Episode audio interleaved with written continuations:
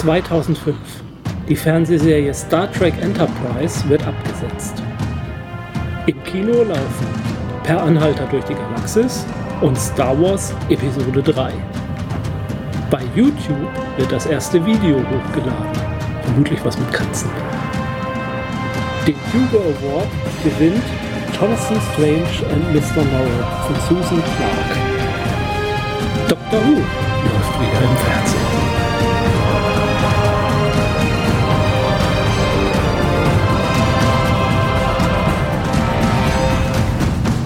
Hallo und herzlich willkommen zur neunten Episode unserer Reihe um Doctor Who. Es ist geschehen, die Serie ist wieder da. Mann, 16 Jahre seit unserer letzten Episode. Gefühlt, ja. Mein Name ist Sandra. Ich bin Jens. Hast dich aber gut gehalten. Ne? Wir sind dann jetzt also bei New Who angelangt. Juhu, juhu. 2005 startete die Serie neu mit 13 Episoden, a 45 Minuten. Sind sozusagen 10 Serials, auch wenn diese Art mit Serials sich jetzt eigentlich erübrigt hat, aber es gibt halt ein paar Doppelfolgen. Also es ist äh, im Prinzip die Einzelfolgen sind ein einzelnes Serial und es gibt ein paar Doppelfolgen, die man in einem Serial zusammenfasst, aber es hat nicht mehr diese Bedeutung wie früher. Ich, ja, also man, man, man, man, was man nicht vermisst von früher, sind diese aufgeblähten Folgen mit tausendmal gefangen genommen werden und wieder befreit und wieder gefangen genommen werden. Andererseits hatte dieses Serial Teil mit seinen Cliff Pseudo-Cliffhängern äh, hatte natürlich auch einen Charme, ne, der jetzt ein bisschen verloren gegangen ist. Allein mal gut ab und zu bei diesen Doppelfolgen. Mhm. Naja, es hat sich halt der modernen Fernsehkunst angepasst. Ja, also wie gesagt, der neunte Doktor kam im Jahr 2005 mit 13 Episoden für eine Staffel lang, nämlich im Jahr 2005. Und dann ist er schon wieder gegangen, aber dazu dann in der nächsten Sendung mehr. Ja, und heute, wenn wir das aufnehmen, das ist der 3. September und exakt vor zehn Jahren begannen die Dreharbeiten für Na. Juhu. Haben wir das nicht gut getimt? Jedenfalls, wenn ich äh, Billy Piper und ihrem Twitter-Account äh, glauben darf. Ah, hat sie das heute getwittert? Genau. Ja, der neunte Doktor wurde gespielt von Christopher Eccleston. Der ist äh, damals 41 Jahre alt gewesen, genauso alt wie der vierte Doktor und der sechste Doktor bei ihrem Einstand. Die drei sind somit also die drittjüngsten Doctor Who-Darsteller, jünger nur der fünfte und der achte. Bis zu diesem Zeitpunkt. Ja. Okay, ja. ja. Okay. Ja, ja. Wir reden immer nur bis zu dem Zeitpunkt. Mhm. Ja. ja, ich weiß nicht, ob wir noch ein bisschen was dazu sagen wollen, dass die Serie wieder da ist oder aber irgendwie, ja, wie das passiert ist, können wir da viel zu sagen. Ja, ist halt so passiert. Hat sich einer gefunden, der hartnäckig genug war, um es irgendwie durchzusetzen. Ja, also ich denke, äh, Mitschuld waren natürlich die Fans beziehungsweise die Tatsache, dass halt laufend ähm, Dinge wie, wie Hörspiele weiter veröffentlicht wurden in diesen 16 Jahren, also in dieser Zeit der Diaspora, äh, war Doctor Who halt vom Fernsehschirm verschwunden, aber nicht äh, komplett verschwunden. Es gab eine Comicserie, ich glaube, es gab Bücher, es gab ein Doctor Who Magazin. Lief das die ganze Zeit? Da bin ich mir nicht sicher, aber ja. zumindest die Comicserien gab es und es gab halt die Big Finish Production Hörspiele die ja sogar sozusagen die, die alten Doktoren noch mit, mit Geld versorgt haben, dadurch, dass sie halt da auch aufgetreten sind. Und es gab ja auch den achten Doktor, dessen Abenteuer ja weiterging. Haben wir, glaube ich, letztes Mal schon drüber ja, erzählt. Als wenn es nicht schon schlimm genug wäre, dass es für einen Fan eigentlich unmöglich ist, alle Folgen der Serie irgendwie sein eigen zu nennen, geht es mit den Hörspielen genauso weiter, weil da, glaube ich, ganz viele auch vergriffen sind. Aber gut für den Geldbeutel vielleicht. Aber nicht fürs Fanherz. Ja, dieses, dieses tückische Fanherz. Mhm. Ja, und dann eben Russell T. Davis, BBC, beziehungsweise BBC Wales. Und der Rest ist Geschichte. Mhm. Auch für uns. Denn auch wir sind eigentlich richtig da eingestiegen. Ja. Und haben uns von da dann in alle Richtungen ausgebreitet. War für dich war es wirklich der allererste Kontakt? Ja, also ich kann mich nicht erinnern, dass ich jemals den siebten gesehen okay. hätte. Und wahrscheinlich halt auch für viele andere der erste Kontakt mit Doctor Who. Gut, also dann kehren wir zurück zu unserem ursprünglichen Konzept und reden ein bisschen über den neunten Doktor. Wie ist er denn so, der neunte Doktor? Äh, unausgeglichen. Ja. Ja, wenn ich jetzt manisch sage, dann denken alle an Matt Smith. Also so manisch ist er nicht, aber. Nee, eher so die, das typisch manisch-depressive Ja, vielleicht. Also ja. dieses ähm, manchmal halt auch total himmelhoch zu jauchzen, im dämlichen Grinsen auf dem Gesicht und irgendwie alles toll und spaßig finden und im nächsten Moment aggressiv. aggressiv oder auch eiskalt. Ja, also ich würde sagen, äh, in ihm ist eine große Traurigkeit und Düsternis halt so. Ja, Frustration. Ja, Ich scheue mich, das Wort Wut zu benutzen, aber vielleicht ist es doch richtig. Er hat bis dato das coolste Outfit. ja, zur Kleidung käme, naja, können wir jetzt Ja. ruhig reinbringen. Er hat die Klamotten, die der siebte und äh, der sechste und siebte gern gehabt hätten. glaube ich, zumindest der sechste wollte, glaube ich, genau sowas und hat ja nun das absolute Gegenteil gekriegt. Also ja, Christopher Eccleston, schwarze Jeans, Lederjacke, ja. Ja. Und ja, also ich weiß, dass der Sechste gesagt hat, genau sowas wollte er haben. Und gekriegt hat er einen Papageienfrack. ja, so spielt das Leben manchmal. Ja. Ja, und ja gut, ich denke, soweit können wir ruhig spoilern.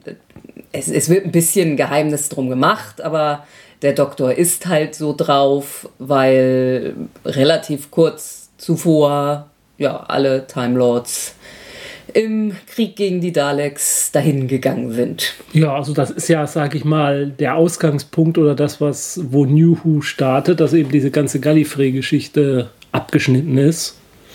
Es gab einen Time War, über den man nie richtig viel erfährt. Hat man auch bis heute nicht. Jetzt kürzlich zum Jubiläum gerade mal einigermaßen was. Aber auch nicht so. Da sind noch genug Lücken, Ja. um tausend Geschichten zu füllen. Also dieser Time War soll wohl begonnen haben beim vierten Doktor quasi mit seiner Folge bei den Daleks.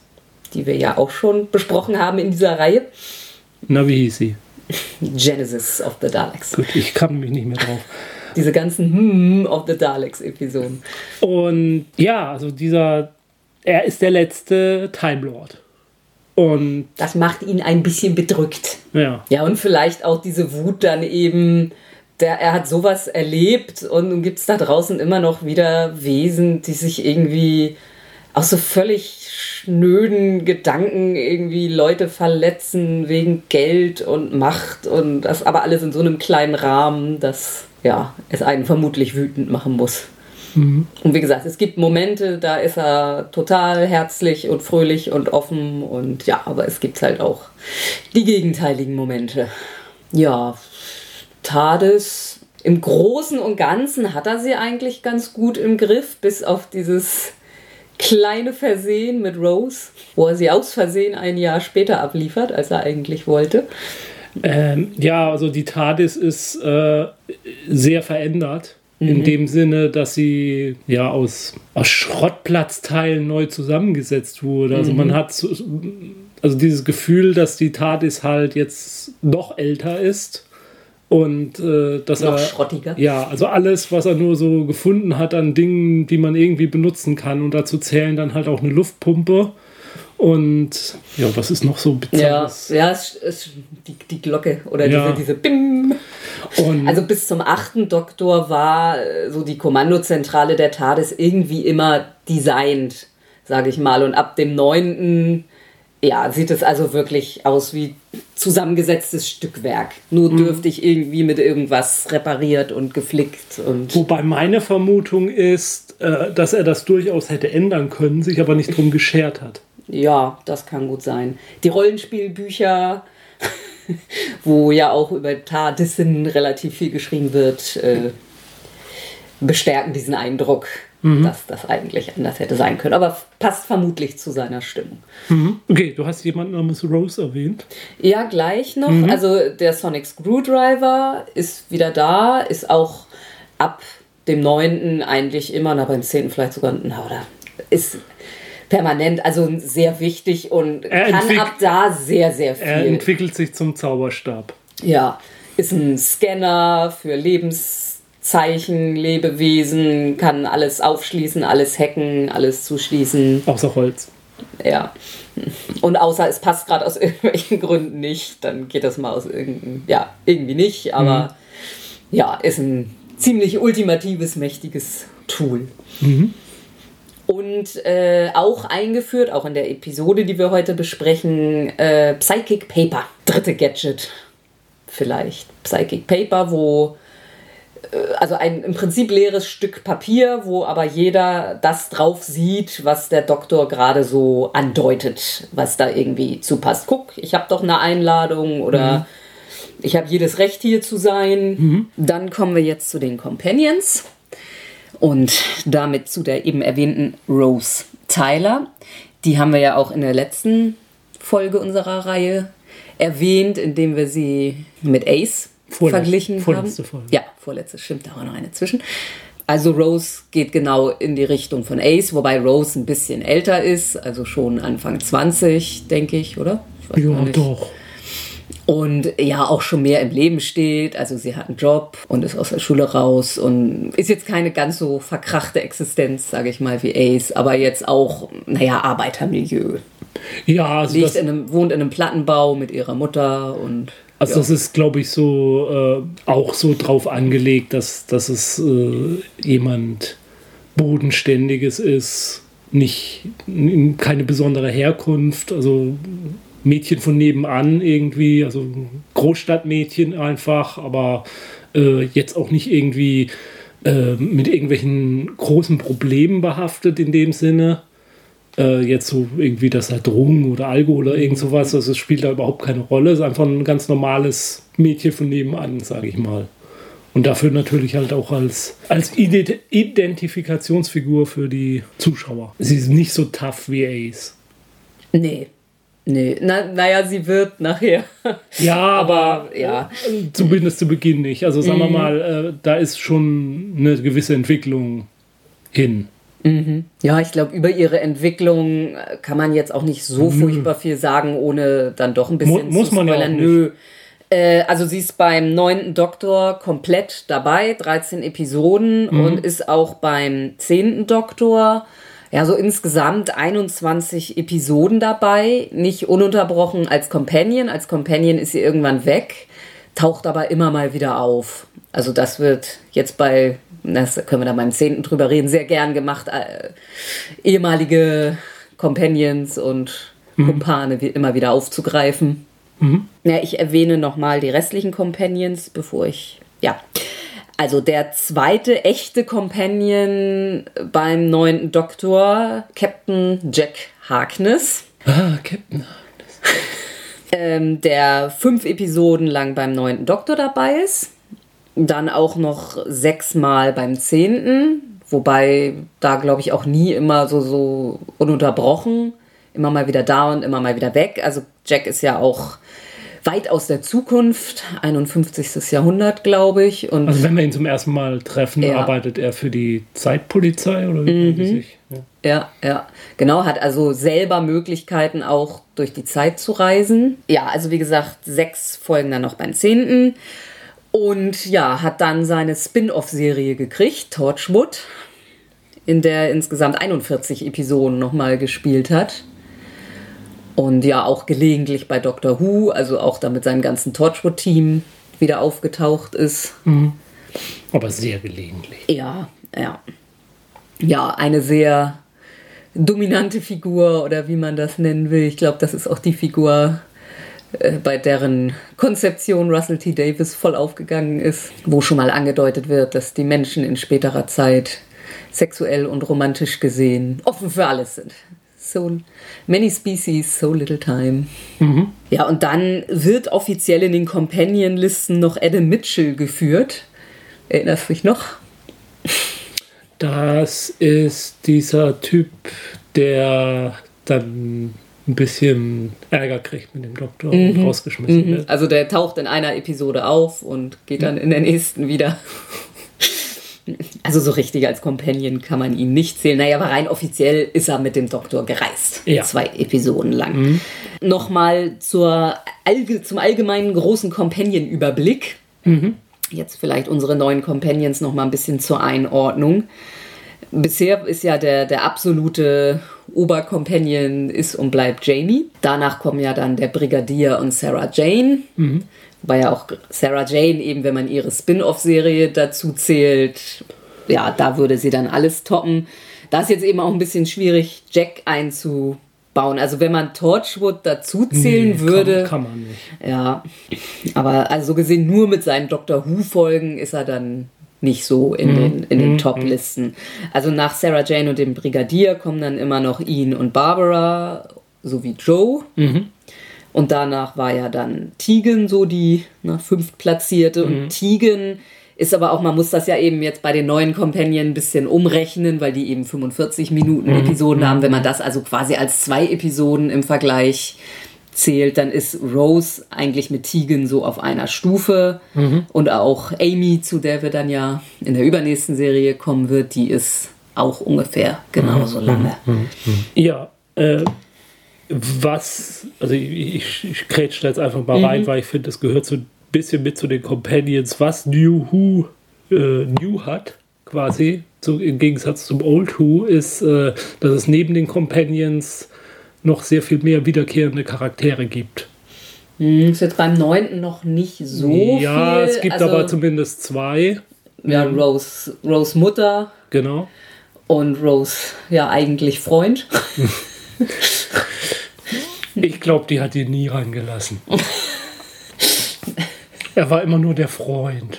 Meinst du? Ja, irgendwie so vom Gefühl her. Also wir reden von Mickey. Ja. Und das ist was, ja, zwischen, zwischen Nebencharakteren in der Folge und, und Wiederkehrenden. Es ist quasi so die, ja, die, dass der Companion eine Familie hat. Mhm. Also das wurde ja, mit Ace fing es so ein bisschen an, dass ein Companion ein eigenes Leben irgendwie ja. hat.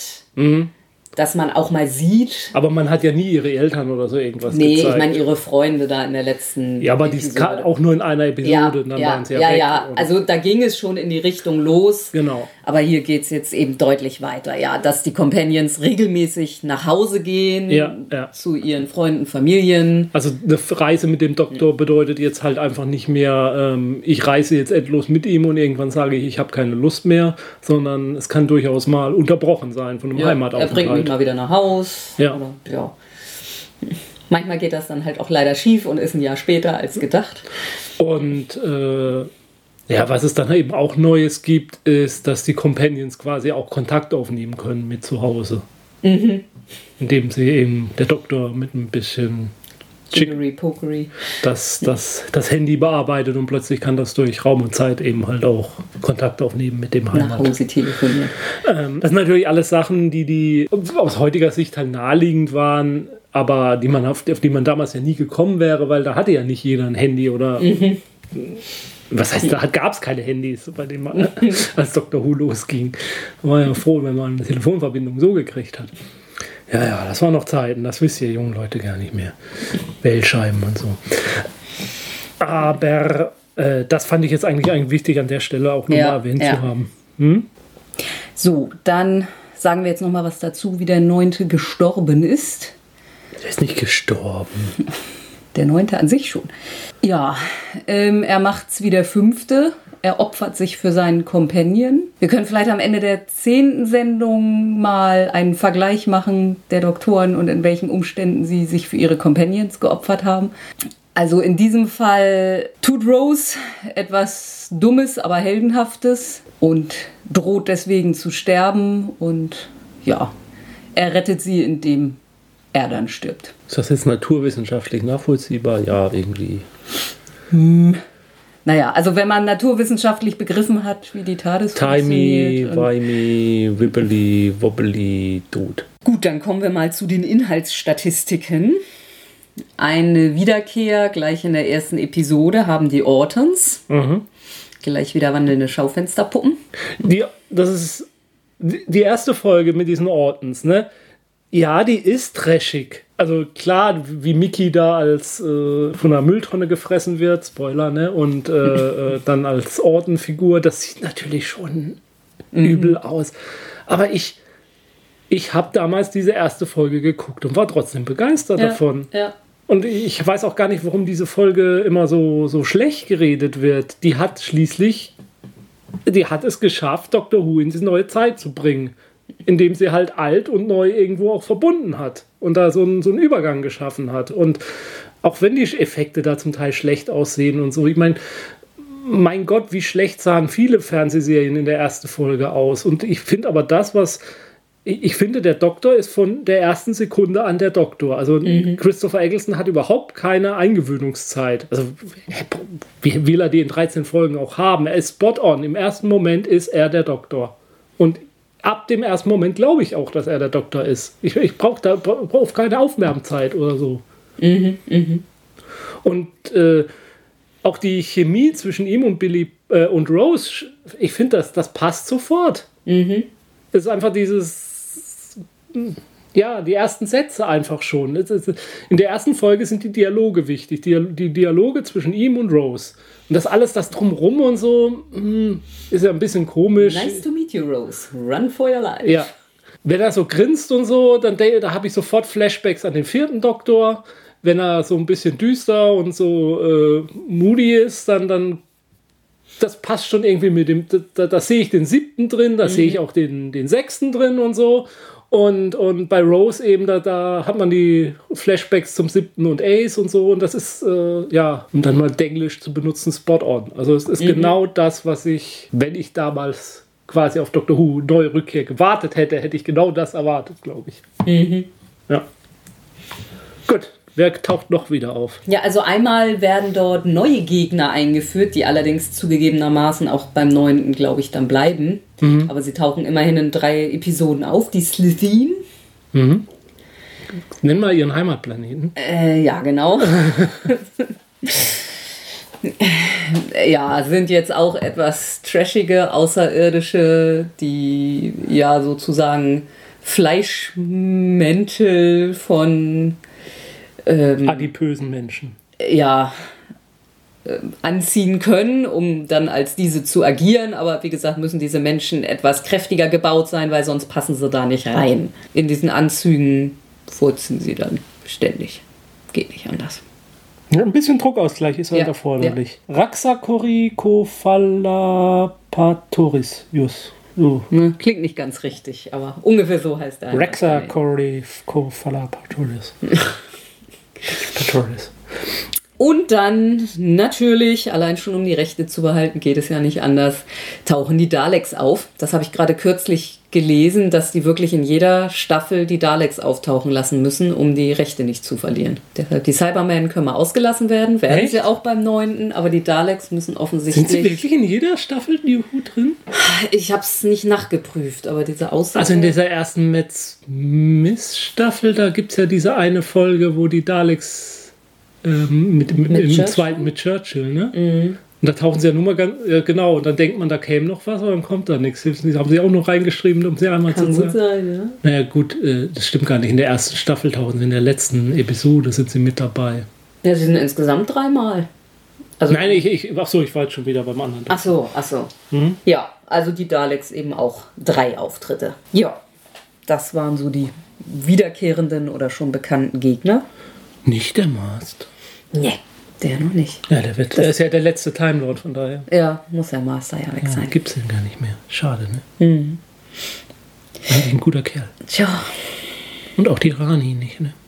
Ja, ähm, und ja, drei Episoden spielen in der Erdhistorie, wobei eins davon 1869 und dann zwei Episoden im Zweiten Weltkrieg wo dann ja auch Jack, wie erwähnt, auftaucht. Dann spielen sechs der Episoden, also so knapp die Hälfte in der Erde, auf der Erde der Jetztzeit oder eindeutig in der Zukunft der Erde. Wobei ich es bei unserer heutigen Episode, uh, The End of the World, sehr schwierig finde zu sagen, ob das nun in der Erdzukunft oder im Weltraum spielt. Mhm. Wusste ich nicht so ganz, wo ich das einsortieren soll. Ich weiß jetzt auch nicht mehr genau, wo ich es einsortiert habe.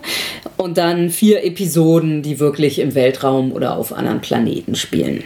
Also ist einigermaßen ausgeglichen mit einem Fokus auf der Erde. Also ich würde auch sagen, dass das mehr geworden ist, jetzt mal abgesehen vielleicht vom dritten Doktor.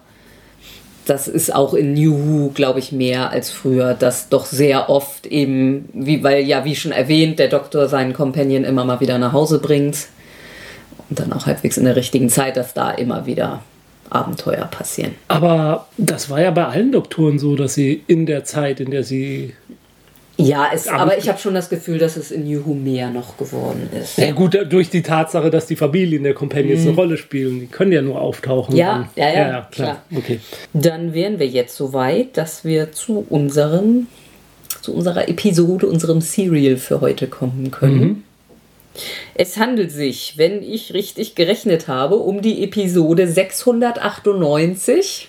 Mhm, warte mal, ich zeige nochmal kurz nach. Ja, kommt hin. Es ist das Serial 158, das ist sicher. Die werden tatsächlich immer noch fortlaufend gezählt. Ja? Mhm. Cool. Also ich gucke ja immer bei Wikipedia und da, also Serials werden tatsächlich immer noch cool. fortlaufend cool. so gezählt. Cool, cool. 158. Gab es denn dann schon das 200. Serial? Ja, ne? Ja, denke ich eigentlich. Ich weiß jetzt aber im Moment nicht, welches es ist. Das wäre doch nochmal interessant. Das ist die Frage an unsere Zuhörer. Mhm. Es ist eine Folge überraschenderweise der. Achso, ja, das wollte ich am Anfang noch erwähnt haben, dass hier die Zählung der Staffeln quasi neu losgeht. Also der siebte Doktor hat ja mit der 26. Staffel aufgehört mhm. und es geht jetzt wieder bei Staffel 1 los. Aber eigentlich ist es die 27. Staffel. Ja, wobei man dann auch wieder überlegt, wie man den achten da einsortiert. Ist der ja, eine eigene ist ein Staffel? Weihnachtsspecial. Ja. Ja, also in offizieller Schreibweise ist das Erste Staffel in Klammern 2005. Aha, ja. Und unsere Episode heißt The End of the World. Aber nicht für Dr. Who. Der Autor der Folge, der Serienmacher Russell T. Davis, mhm. der hat ja auch relativ viel so geschrieben. Ich glaube, die ersten vier Episoden hat er auf jeden Fall. Sein, ja. Der Regisseur ist Euros Lynn. Mhm. Der Name ist mir so nicht geläufig, aber wenn man mal auf die Listen guckt, ist der vor allem ab der zweiten Staffel sehr, sehr häufig mhm. Regisseur. In der ersten, glaube ich, nur ein paar Mal, aber. Warum haben wir da noch nie was von gesehen? Wir ein Trinkspiel machen? Jedes Mal, wenn sie Moisturize Me sagt, dann trinke ich äh, meine Buttermilch. Ja. Ist das das erste Mal, dass er Target Peter ist? Oh, kann sein. Face of Boo, erster Auftritt. Er hat sie vollgeschleimt. Dr. Dance. Mhm. Die Typen scheinen richtig schwer in Ordnung zu sein. Jo. Die wirken überhaupt nicht verdächtig. Ist das gut? Wenn es anfängt zu tanzen, ist es gut. Ja, in dieser Episode nimmt der Doktor Rose auf die erste Reise mit. Also in der ersten Episode haben sie sich ja gerade kennengelernt. Mhm. Dies ist jetzt die zweite Episode und er fragt sie eben am Anfang, so, wo soll es hingehen? Vorwärts in der Zeit, rückwärts in der Zeit. Und sie will in die Zukunft. Vorwärts immer, rückwärts nimmer. Mhm. Na, rückwärts kommt auch noch, aber. Ja. Und ja, erst geht es nur in kleinen Schritten, so 100 Jährchen, und da geht sie dann irgendwie noch nicht so vor die Tür. Das neue römische Imperium interessiert sie auch nicht. Muss man nichts zu sagen. Ja, und dann übertreibt es der Doktor vielleicht ein bisschen und bringt sie ins Jahr, öh, ich glaube, 5 Billionen Jahre in der Zukunft. Das ist nicht irgendwas mit Slash Apple? Ja, aber er sagt dann nochmal irgendwas von 5 Billion, was ja dann 5 Milliarden wäre, mhm. ne? ist im Britischen auch so. Und ja, er bringt sie zu dem Tag, wo die Sonne expandiert und die Erde untergeht. Und es gibt eine schöne. Das Jahr ist 5.5 slash Apple slash 26. Was auch immer das bedeutet. 5 Billionen Jahre in der Zukunft. Mhm. Äh, also Milliarden. Milliarden. Und ja, also es gibt da eine schöne Aussichtsplattform mit einer kleinen Feierlichkeit, wo ein paar Leute diesem dollen Ereignis beiwohnen. Und ja, der Doktor landet da mittendrin. Ja, ähm, Rose hat dann doch ein bisschen Anpassungsschwierigkeiten.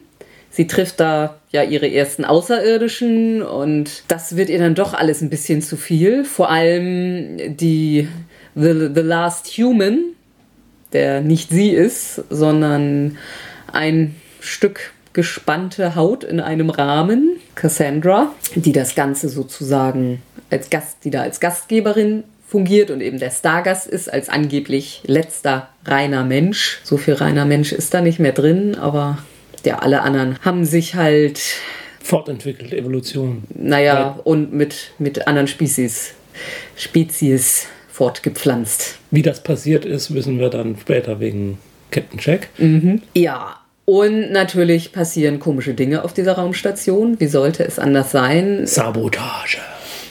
Es ja tauchen ziemlich bald so komische kleine Spinnenviecher, also Spinnenroboter auf, die da überall in den Luftungsschächten und so rumkrabbeln und Sabotage verüben. Mhm. Und vor allem zerstören sie dann irgendwann die Hitzeschilde. Und das ist natürlich ziemlich schlecht für eine Raumstation, die so ganz dicht an der Sonne ist mhm. und kurz bevor diese Sonne explodiert, da wäre so ein Hitzeschild ganz hilfreich. Mhm. Und Rose droht auch zu verbrennen. Aber im letzten Moment rettet sie der Doktor, zumindest halbwegs. Mhm. Und ja, dem Doktor gelingt es natürlich auch, diesen Hitzeschild wieder zu reparieren. Dabei stirbt dann auch ein Baum, der ihm geholfen hat. Mhm. Es gibt da eine, ja, lebende Bäume. Wer hat sowas schon mal gehört? Mhm. So lebende Bäume. Total absurd. I'm Groot. Ja, und da kommt auch der erste Hinweis eigentlich. Ich meine, natürlich weiß so ziemlich jeder, der diese Serie guckt, dass Doctor Who ein Timelord ist, aber wo es eben für neue Zuschauer nochmal von ihr so, ich weiß, du bist der letzte Time Lord mhm. und es tut mir mhm. so leid und ja. Mhm. Und ja, er ist dann also ganz schön sauer, dass das alles so passiert ist und es ist dann an ihm, den Agatha Christie Detektiv zu spielen und rauszufinden, wer es war. Indem alle Schuldigen versammelt quasi. Mhm. Mhm, ja. Wer die Sabotage verübt hat. Und die erste Spur führt zu Repeated Mean. Nennen die sich? Nee, nee. Äh, das finde ich ganz interessant. Also, was interessant. Äh, die heißen Repeated Meme. Also, Meme, ah, also Meme. Meme. Mhm. Also, äh, und in den Untertiteln auf der DVD steht es aber Mean. Also ja, es ist aber falsch über, es ist da falsch in den Untertiteln. Okay. Und ich hatte das ja, nämlich, Meme ergibt auch mehr Sinn. Weil er ja sagt, das, äh, Repeated Meme mhm. äh, ist nichts anderes als eine Idee quasi, ja. was ja dann nur Sinn ergibt, wenn es nicht die Repeated Meme sind. Ja, ja. Also komisch schwarz bekuttete Typen und wie sich rausstellt, im Prinzip leere Hüllen. Ja, Roboter. Woraus er dann eben auch sofort folgert, das sind nicht die, das sind nur die Sündenböcke. Mhm. Und ja, dann findet er raus, es war die böse Cassandra, die ja im Prinzip wollte sie, dass es so aussieht, als wäre sie auch irgendwie entführt worden, also und, und wollte dann Versicherungssummen oder es ging ihr um Geld, weil ja, ja. Äh, Flatness ist das ist so teuer, ihr so auszusehen, wie sie aussieht. Und ja, also da sieht man dann auch das erste Mal die, wie gesagt, eiskalte Seite des Doktors. Sie äh, wirft dann ihre Pläne kurz um, und sagt, naja, gut, das hat jetzt nicht so geklappt, wie ich wollte, aber ich lasse euch jetzt alle sterben und ich habe überall in euren Konkurrenz, also das sind alles reiche und mächtige Leute, die da eingeladen sind und in all euren Konkurrenzfirmen habe ich Geld und wenn ihr alle sterbt, gehen die Aktien von euch mhm, runter mhm. und das ist auch für mich gut. Teleportiert weg. Der Doktor teleportiert sie dann mal kurzerhand zurück. Mhm. Und äh, inzwischen ist es natürlich doch relativ heiß, auch wenn er den Hitzeschild wiederhergestellt hat, ist das da ganz warm. Und naja, dieses Stück Haut braucht ganz viel Wasser und ihre Helfer, die das ununterbrochen machen und sie Moisturize Me machen, mhm. sind nicht mit da und sie droht zu vertrocknen und er lässt sie vertrocknen. Obwohl Rose sie, noch sagt, hilf ihr. Und ja, sie zerplatzt und wird nie wieder auftauchen? Nie. Niemals nicht? Nee, nee, nee. Hätte ich sie jetzt auch aufnehmen müssen in die Inhaltsstatistik. Taucht einmal in dieser Staffel auf. Ja, ja, stimmt. Aber ich habe, ja. Okay. Ja, ja. Ja, ja, ja. ja, ja. ja, ja. wen man vielleicht noch kurz erwähnen kann, kommentarlos, ist das Face of Bo. Taucht da das erste Mal auf. Mhm. Am Rande nur. Und wird, spricht über ein Bad Wolf-Szenario. Mhm. Der wird später nochmal wieder auftauchen. Mhm. Und Bad Wolf ist, das kann man glaube ich auch sagen, zieht sich durch die ganze Staffel. Ja, taucht immer wieder als Begriff auf und wird dann am, am Ende. Ende. aufgelöst. Mhm. Ja, also die Folge ähm, arbeitet auch nochmal sehr am Verhältnis zwischen Rose und dem Doktor. Also in der ersten Episode schien ja alles ziemlich gut zu sein und jetzt aber da, wo sie da eben ihre kleine Krise kriegt mit die Erde ist weg und alle, die ich kannte, sind weg und ich bin der letzte Mensch und wer ist dieser Typ überhaupt, zu dem ich ins Auto gestiegen bin, sozusagen. Ja, ja. Da kriegt sie ein bisschen eine Krise und die beiden streiten sich auch einmal ganz heftig, weil er eben nicht so richtig damit rausrückt, wer er ist und was er ist genau. und ja, und dann vertragen sie sich aber wieder. Also am Ende der Folge äh, rückt er ja dann auch raus mit der Sprache. Dann offenbart er sich ja ihr auch. Und es ist, ja, es ist neben dieser Story-Folge halt auch tatsächlich eine Kennenlernfolge irgendwo. Ja, und auch für ja. Rose nicht Wo nur. er ihr dann auch anbietet, so Ja. willst du jetzt eigentlich noch mit. ja, Und, aber sie lernt nicht nur den Doktor kennen, sie lernt eben auch in dieser Folge die Welt des Doktors kennen. Eben, dass sie dann halt Aliens und so, weil sie halt ein Problem damit hat im ersten Moment auch. Und das ist halt was, was sie zum Beispiel von Ace unterscheidet. Ace hat ja, wenn wir Ace kennenlernen, dann ist sie ein etablierter Charakter, die auf einer Raumstation lebt und damit. ja, ja, Das kann ja alles vorher bei ihr passiert sein, ja, theoretisch. ja, ja, das Aber das wir sehen wir nie. Aber bei Rose erleben wir das halt, wie sie die Welt des Doktors kennenlernt und halt auch zu akzeptieren lernt. Oder damit umzugehen lernt. Indem sie halt auch merkt, eben, da jetzt auch Cassandra eben als, als guter Spiegel dafür funktioniert, die sich halt nie anpasst. Also die immer rein bleiben will, immer Mensch bleiben will und sich nicht fortentwickeln will und in dem Und dabei nicht, degeneriert. ganz furchtbar Ja, fortentwickelt. ja, eben nicht fortentwickelt, ja, sondern degeneriert. Wegentwickelt, ja. Ja. Mhm. Und, und das passt alles auch ganz gut in dieser Folge zusammen, finde ich. Und dass sie eben auch so eine, eine Klempnerin kennenlernt oder so eine Maintenance. Mhm. Also Rose jetzt. Ja, genau, was, was ihr auch sehr hilft, glaube ich. So am Anfang auf diesem Empfang sind halt diese ganzen abgefahrenen Außerirdischen und dann geht sie eben weg und trifft dann ja einfach so eine kleine Arbeiterin, die menschlich aussieht, nur blau. Und mit der sie sich dann einfach auch nett unterhält. Ja. So. Und was man halt in dieser Folge ganz dicht beieinander eben sieht, ist die Comic-Seite des, Chara- äh, des Doktors. Eben Mhm. zum Beispiel diese Kennenlernphase, kriegen sich alle gegenseitig äh, Geschenke quasi und der Doktor gibt dann Luft aus Er hat halt kein Lungen. Geschenk dabei und ja, Ja. hier Luft aus meinen Lungen. Ja. Kommt überall gut an. Und, und, und er tanzt dann auch mal zu so einer Musik, weil da so eine Jukebox halt auftaucht. Und das ist auch übrigens was, was die Folge wahrscheinlich irgendwann mal nicht mehr so doll machen wird, dass da so zeitgenössische aus unserer Zeit Musik halt auftaucht. Dass man Mhm. Naja, die, ja, zumindest Britney Spears, Mhm. also wenn man heutzutage Britney Spears Musik in einem Film, das, das wirkt schon abgealtert halt einfach. ja, ja. Was ist aus Britney Spears geworden? Und aber, also man diese humorvolle Seite des Doktors erlebt man, aber man erlebt halt auch knallhart diese kalte Seite, die du erwähnt hast. Auch das, die Gegensätze. Also, Das ist, glaube ich, durchaus auch für, für alte Doctor Who-Fans wahrscheinlich nochmal ein Schock Hm? gewesen. So dieses, ich lass dich jetzt sterben. Ich könnte dich retten, aber ne. ja, wobei es so, gab ein paar Doktoren, die das Ja, auch schon gemacht Ja. hätten, vielleicht so. Aber der- also der vierte hätte es nicht gemacht. nee. Der Klar, es ist nicht das erste Mal. Der siebte schon, denke ich. Ja. Der sechste auch. Beim fünften bin ich mir nicht sicher. Hm. Aber im siebten weiß ich jetzt auch nicht hundertprozentig. Fähig wäre er, aber ich weiß nicht, ob er es in der Situation gemacht hätte. Hm. Weil musste es sein. Ja. Also er macht es halt, wenn es sein muss, sage ich Also mal. eins, zwei, drei hätten es nicht gemacht. Nee. Vor allem der dritte nicht. Mhm. Nee, nee, nee. Der dritte ist ja immer auf Diplomatie gegangen. Mhm. Äh, der, der, äh, der Brigadier hätte es dann gemacht. Ja. Und am Ende explodiert die Erde. Jo. Ja. Und dann fliegen sie aber zurück wieder. Das ist eigentlich auch, auch ganz schön so am Anfang der Episode, wo er eben sagt, ne, wir sind jetzt hier und die Erde geht unter und sie dann sagt, ach so, du bist jetzt hier, um das zu verhindern. Und dann, nee. Die Zeit ist, jetzt- gekommen. und, ja.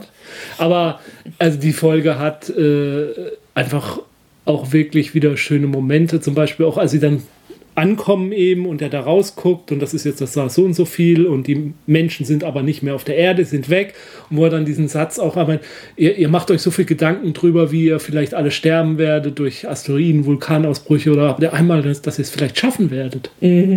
Also er da vielleicht hinauskommt ins All und da was aufbaut und in fünf Milliarden Jahren eben noch den Nachfahren der Menschen, natürlich nicht mehr Menschen in dem Sinne, aber, Aber die Nachfahren sind zwischen überall. den, zwischen den Sternen leben und quasi das Oder ganze. auch die Nachfahren der Erde, also diese, Ja. diese Baumfrau sagt ja auch, sie, sie ist ein Nachfahre des tropischen Regenwalds. ja, ja. Aber so unwissenschaftlich das zum Teil vielleicht sein mag oder so, aber einfach von, von der Philosophie, die dahinter steckt, ist es halt mhm. auch sowas, sowas grundlegend Positives, also eine positive äh, ähm, Utopie irgendwo, die halt auch selten geworden ist.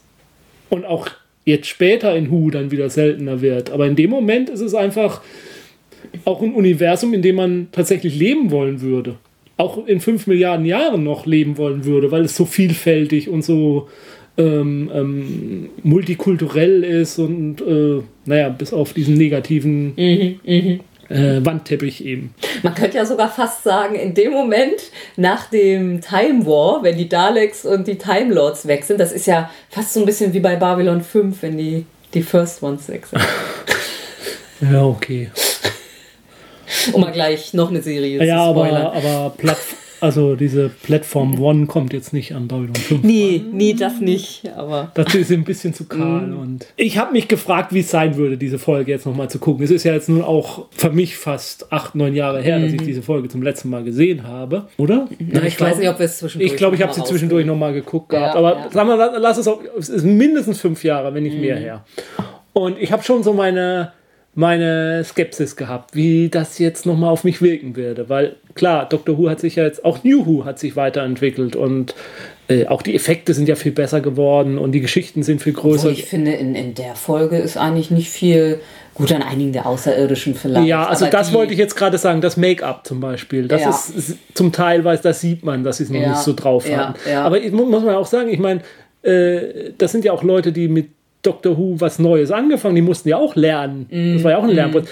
Äh, was die Effekte draußen der Erde, die Sonne, wie sie explodiert, äh, die Frackteile, die da draußen, das alles außerhalb der Station sieht wirklich gut aus. Mhm. Die Station selber von innen finde ich nicht so gelungen.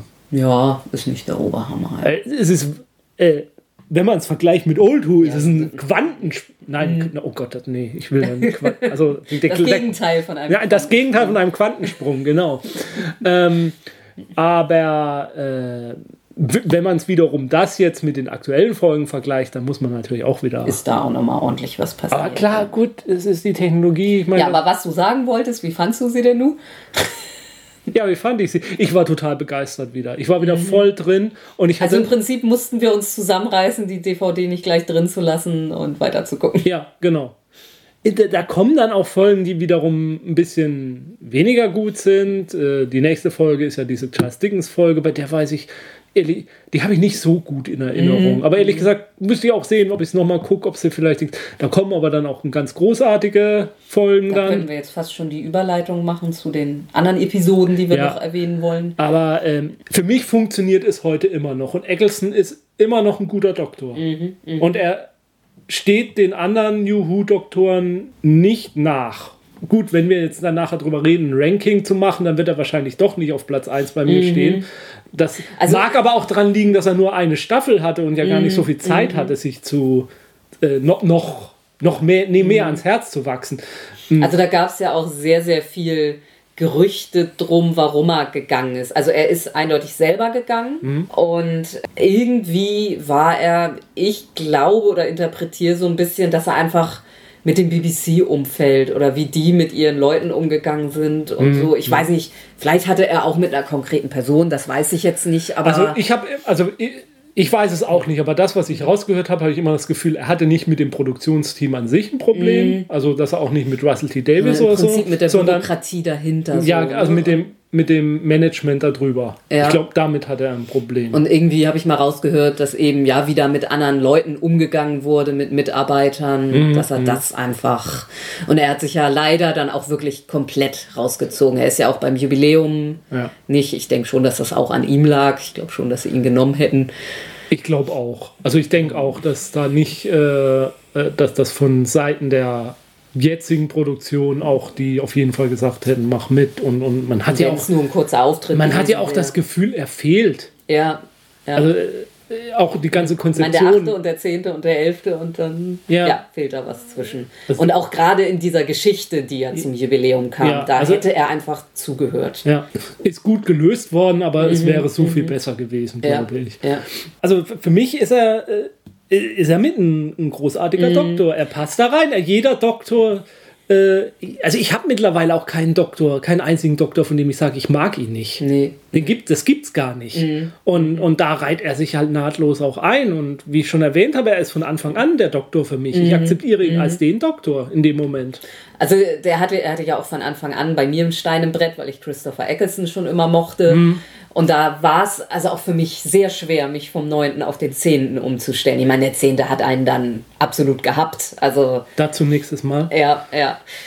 Aber also ich finde es jetzt auch so im Nachhinein echt schwierig, ja auch überhaupt die drei Neuen so einzusortieren. Aber das ist für mich das, was Dr. Who bisher immer ausgemacht hat. Und ich sage jetzt bewusst bisher, weil ich mir noch nicht sicher bin, ob das so weiter ist. Äh, in dem Moment, in dem der neue Doktor da ist, ist das für mich der Doktor. Und auch im Nachhinein, wenn ich alte Folgen gucke, dann gucke ich in dem Moment diesen Doktor und das ist der Doktor für mich. und ich habe da überhaupt kein Problem Mhm, das damit. ist nie so dieses Gefühl, das Ach, wer, wär's, Ersatz ja, oder so. also ich habe nie das Gefühl, wenn ich den, den, also mal im Gegenteil, wenn ich jetzt eine Folge mit dem vierten Doktor gucke, denke, ach, wäre das doch Matt Smith. Mhm. Hat, hat, das existiert für mich nicht. In dem Moment, dieses eine Abenteuer, diese eine Geschichte ist die Geschichte dieses Doktors und das ist der Doktor in dem Moment. Mhm, Und das gilt eben, ja, für Eccleston auch und er macht einen großartigen Job. Und er hat wirklich einen großartigen Job gemacht, indem man ja auch sieht, dass Dr. New Who weiter da ist. Auch Mhm. zehn Jahre später existiert Dr. Who noch. Auf dem Fernsehen. Und das ist Eccleston mit zu verdanken Mhm, auch. Weil seine Interpretation und so, wie er den Doktor dargestellt hat, hat den Doktor in die Neuzeit gebracht. Ja, aber also ich tue mich jetzt langsam echt schwer, da eine Rangliste. Also ich war ja jetzt zuletzt so weit, dass ich gesagt habe, der siebte und der zweite sind bei mir ganz oben. Ah, Ich glaube sogar, inzwischen muss ich sagen, dass der siebte ein Tick drüber ist. So, ja, und ich finde es schwierig, da die New Who, weil sie auf eine, auf, in einer Seite sind sie halt so viel emotionaler und die Stories sind auch oft so viel besser oder es sind so viel bessere Stories dabei, äh, dass man Ja, dazu nee, ne, neigt, die, die Sto- neuen alle oben einzusortieren. Ich finde nicht, dass die Stories besser sind. Sie sind besser erzählt. besser erzählt, ja. Ja, die, die Grundstory jetzt nicht, aber ja, die Erzähltechnik, der, der, der, der, Pace. Ne? Ja, also, ja. Ich finde, zum Teil gibt es bei Old Who die, sogar die besseren Science-Fiction-Geschichten. Das kann sein, ja. Aber die sind halt nicht so gut erzählt dann in der Umsetzung. Ja, ja. Nicht, da geht es mir jetzt nicht nur um die Effekte Mhm, oder so, sondern halt auch um das Timing, um die Dauer der Geschichte, wie was präsentiert wird. Ja. ja. Ich weiß nicht, vielleicht sparen wir uns diese, diese endgültige Rangfolge bis zum Schluss auf. Ja, das ist. Das ist ja auch irgendwie, sage ich mal, wenn ich da eine Reihenfolge aller Doktoren machen würde und das mit dem Fußball vergleiche, dann, dann, dann wären die Punkteabstände in der, dieser Tabelle auch so gering zwischen Mhm. Ja, dem letzten ja, und dem ersten. Muss ich einfach sagen, wenn das äh, eine, eine Fußball-Bundesliga-Tabelle zwei Ta drei Tage vor dem letzten Spieltag wäre, dann könnte der letzte immer noch Meister werden. So Ja. sind die Punkteabstände. Ja, ja, ja. ja. Über Rose müssen wir da noch kurz? Also Oder als, als Companion Ja, ja. einordnen, ja. Wobei so eine richtige Rangliste zwischen den Companions haben wir jetzt, glaube ich, nie. Nee, haben wir nicht gemacht, aber Mhm. ähm, vielleicht sollten wir mit Rose auch einfach warten bis zur. Ja, Sie hat noch so viel Geschichte vor sich. Mhm, Ja. Ich meine, beim 10. gibt es insgesamt auch mehr Companions, über die man was erzählt. Also die Folge Ja. wird mit Sicherheit länger. Ja. Aber Ja, das definitiv. Also, Mhm. äh, Gott, was da alles passiert. Oh Gott, was soll ich da? Wartet noch. Hm. Äh, ach so, ja, die anderen Folgen. ja, also was man hier definitiv erwähnen muss, ist der erste Moffat-Zweiteiler, Empty Child und The Doctor Dances. Ja, ja, ja. Also, ja, das ist. Also, da ist diese eine Szene, die für mich eigentlich äh, Mhm. die Szene der ganzen Staffel ist, ist dieses Justice once everybody lives. Mhm. Ja. Wo er also wirklich vor Freude quasi ausflippt, dass es Ja, ein ja. Abenteuer gab, in dem einfach jeder überlebt hat. ja. Es gab auch noch mehrere. Ja, später dann. Nein, auch vorher schon. Ja, das ist einfach dieses, dieses das ist der, der Moment des, des, äh, des neunten Doktors in, in dieser Folge. Diese eine Szene, you want to see moves äh, ähm, und, und, und I need more days like this. Also, wo man denkt, ja, das ist die quasi die Wiedergeburt des alten Doktors in diesem Moment. Das ist eigentlich das, der, der entscheidende Moment im Leben des neunten Doktors, finde ich. Und ja, dann auch so der erste kleine Hinweis, na jetzt mal vom achten ausgeklammert, auf den Doktor als sexuelles Wesen. Also zumindest wird er mal ernsthaft angeflirtet von Jack. Ja, aber über die Romantisierung des Doktors können wir, glaube ich, auch beim, beim zehnten anfangen zu reden. Ja, ja. Der Doktor als romantischer Held. Und vielleicht auch sicherlich äh, Marketing- und quotentechnisch der cleverste Zug bei New Who, Ja. das so zu machen, um Ja. da eine gewisse neue Zuschauerschicht reinzuholen. Aber ja, das liegt noch ein bisschen in der Zukunft. Ja, ja und, und diese Doppelfolge, ja, also gerade die, die frühen Moffat-Folgen oder ja überhaupt bevor er Showrunner wurde, seine Episoden sind eigentlich alle durchweg extrem großartig, also zählen alle zu den absoluten Highlights. Jetzt können wir dann, wenn wir zum 11. kommen, mal ein bisschen drüber reden, ob er das Niveau halten konnte, seit er Showrunner ist. Ja, naja, andere Folgen auch. Äh, ich ich bin auch immer noch äh, sehr angetan von dieser Episode, in, die in Cardiff spielt, wo wenn dann die Slitheen nochmal ein zweites Mal auftauchen. Allein diese Szene beim Essen. Will ich jetzt, glaube ich, gar nicht so weiter ausführen. Also, aber also, das ist auch so eine Sache. so eine Das Szene- ist, da, da schimmert ein bisschen der siebte durch nochmal. Ja. Ne? So. Also so da, das funktioniert halt auch, ähm, finde ich, sehr gut. Auch, dies, auch diese Doppelfolge eben, ähm, äh, wo die Slitheen zum ersten Mal auftauchen, so albern, wie man sie finden mag, aber Mhm. Ja, also ja. Mhm, Alien in London oder Angriff, ja. Äh, auch die, äh, also Ja. die hat ja diese eine große Szene, wo dieses Raumschiff Big Ben wegrasiert, Mhm, äh, das, das ist, sind schon ähm, Sachen, die einfach hängen bleiben, ne? Und Harriet Jones, die das erste Mal auftritt und auch noch eine große Karriere vor sich hat. Harriet Jones. Abgeordnete von. Nee, da ist, sie- ist sie da nicht noch. Ist sie da schon Abgeordnete? Ich glaub, Ja, doch, da ist sie irgendwie. ja, Mhm. Unterhausabgeordnete von so einem Und naja, und ich, ich, ich- ich bin auch äh, die erste, die erste Dalek-Folge. Mhm. Ist auch irgendwo ja eins dieser Highlights. Ja, Auch da, wie der Doktor reagiert, als er den Dalek zum äh, einen Dalek zum ersten Mal wieder wo sieht. er ja eigentlich der Meinung ist, die sind genauso ausgestorben wie die Time Lords. und Also, naja, sind sie dann ja auch. Jeweils Ja. einer ist noch übrig. ja. Und das, das, das sind auch große Momente. Also große Emotionen. Also das einfach äh, New Who ist, das ist halt auch, was New Who ausmacht, diese, dieses Emotionale. Ja. Es ist sehr, sehr viel emotionaler Ja. geworden. Gut. Genug geschwärmt. Ja. Ja, Auch äh, wenn die nächste Sendung das Geschwärme weitergehen wird. ja, aber das ist natürlich die, das äh, wussten wir ja von Anfang an oder hätte man ja von Anfang an ahnen können, dass äh, wenn, Wenn zwei, zwei Doctor Who-Fans äh, eine Serie über Doctor Who machen, dass es da nicht viel an Nee. Kritik zu Wenn wir viel Kritik hätten, würden wir die Reihe nicht machen. Ja. Außer wir würden es so abgrundtief hassen, dass wir wollen, dass alle anderen wissen, wie scheiße es ist. Ich fürchte noch am kritischsten wird es noch in der elften Folge werden. Auch nicht alles, Das hat seine Höhen und seine Tiefen. Aber wir wollen nicht spoilern. genau. Bis zum nächsten Mal. Guckt schön weiter. Ja, zum Beispiel mal wieder die erste Staffel. 2005. Kann sich lohnen. Kann ja immer noch gucken. Ja, und gibt den Ordensschutz. Ich muss ja auch. Ich, ich muss ja auch zugeben, äh, ich habe immer noch, wenn ich so nackte Schaufensterpuppen irgendwo in der Stadt sehe oder so, kann ich immer so die Verbindung. Ja, ja. Also ich finde schon, das funktioniert immer noch, irgendwie, weil es halt so was Alltägliches ist, was man eben oft sieht und dann. Was hat das die englischen Kinder damals? Ja, diese- dass viele der Meinung